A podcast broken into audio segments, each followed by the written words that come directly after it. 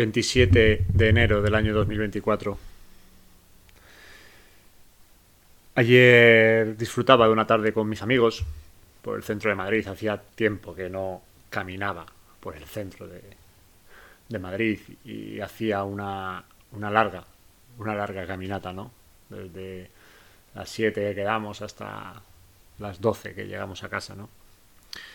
Y bueno, uno de los temas que más hablábamos ayer era un poco de pues, las ciudades, ¿no? Cómo, cómo las ciudades cada vez es...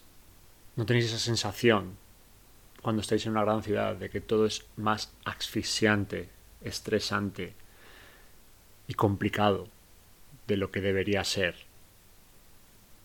Es una locura realmente vivir en una gran ciudad. Creo que da igual que sea Madrid, París o Londres. Es una locura, ¿no? Hay un proverbio maorí que dice que nadie necesita ayuda para tener problemas. Y, y es que así es. ¿Cuántas veces nos estamos quejando de cosas que nosotros mismos nos estamos provocando, ¿no?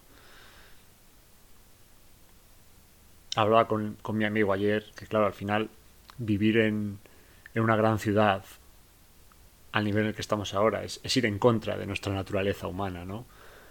Vivimos afincados en edificios, unos encima de otros, pisos cada vez más pequeños.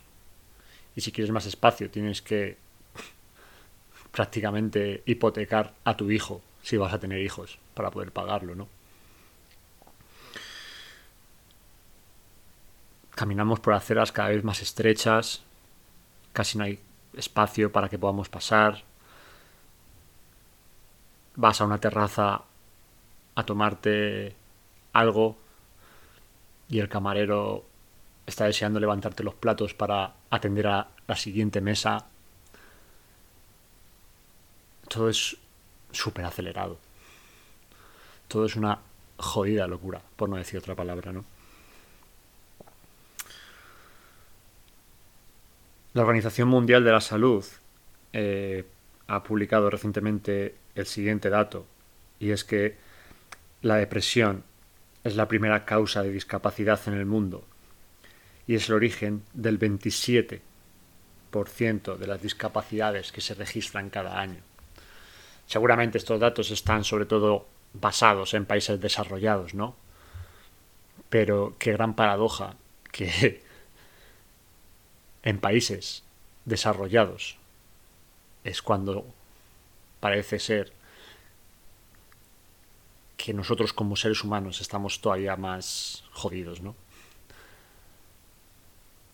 Jodidos en el sentido de que tenemos todo, pero al final estamos perdidos, tristes, vacíos. De hecho, incluso se prevé que habrá un incremento de hasta un 50% en el número de personas que se verán afectadas por la depresión en los países occidentales en los próximos 25 años un 50%, ¿os imagináis? En el año 2050. Madre mía, ¿cómo será eso, no? Si, si se acaba cumpliendo. La soledad, la presión social, la angustia. Parece ser que estar desarrollado o en vías de desarrollo te lleva a esto, ¿no? A la depresión, a la soledad, a la angustia. Parece que estar desarrollado es un problema. No estamos reclamando oxígeno, aire. Salimos a la ventana casi para gritar socorro y que alguien nos ayude a comprender esto.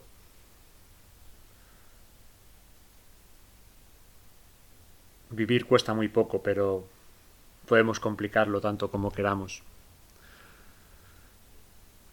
Sobre todo porque creo que no somos capaces de pararnos y darnos cuenta de si en realidad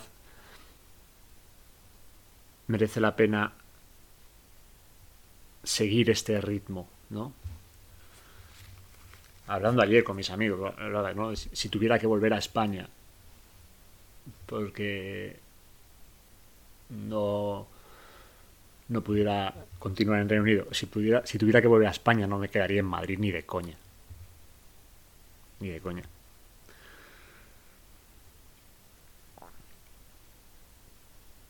No sé si vosotros os habéis planteado esto, si pensáis sobre esto, ¿no?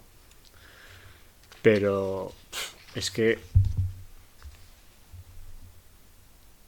Claro, cada vez tiene que haber más leyes. Y luego criticamos las leyes, ¿no? Criticamos las leyes y, nos parece, pues eso, si las hace un partido, si las hace otro, si es progresista, si no. Pero claro, es que hasta la política yo creo que va en contra de la naturaleza en el sentido de, ¿sabes? No, saben, no sabemos cómo hacer política ante el tipo de sociedad que se genera en las ciudades, porque, por ejemplo, el tema de los perros. No hay problemas con los animales en el campo. Recuerdo a mi abuelo que tenía seis, siete perros y estaban ahí sueltos y nadie tenía que tener cuidado de que no se metieran en el campo del vecino a joder la, la cosecha, pero eran libres, ¿no? Y no molestaban a nadie, donde hacían sus necesidades, tal. Y ahora, pues, estás en el centro, la gente tira petardos, perros que mueren por esto, o, o gente que, que no puede soltar al perro porque muerde a otra persona, las cacas que no se recogen. En fin, claro, tanta gente viviendo en un sitio tan reducido cuando no estamos hechos para vivir encerrados. Siempre hemos sido, la mayoría de nuestro tiempo yo creo que hemos sido nómadas.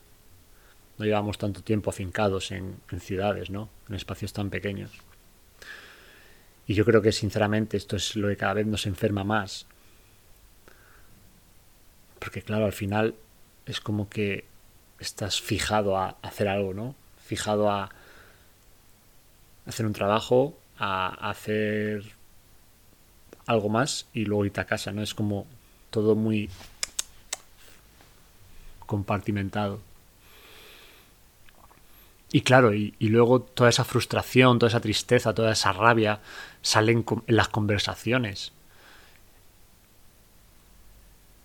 los debates. ¿eh? Cuando te pones a hablar en grupos de WhatsApp, la gente se enfrenta en grupos de WhatsApp, la gente quiere llevar la razón, la gente quiere, la gente quiere sentirse escuchada. El problema es que la gente cuando siente eso, que quiere sentirse escuchada, lo suele hacer desde, desde la ¿sabes? Como, claro, está tan la gente se frustra tanto que luego cuando quiere que le escuchen, está a la ofensiva.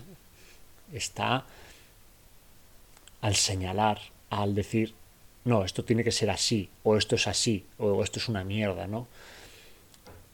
Estamos tan cabreados que es difícil tener conversaciones en las que podamos encontrar un punto de unión y una salida coherente. Estamos tan cabreados que cuando tienes conversaciones o debates es para destrozar al otro o para decir aquí estoy yo, aquí yo la tengo más larga, yo tengo la razón. Aunque no tengas ni idea de lo que estás hablando. Simplemente hablas desde tu forofismo o tu afición, ¿no?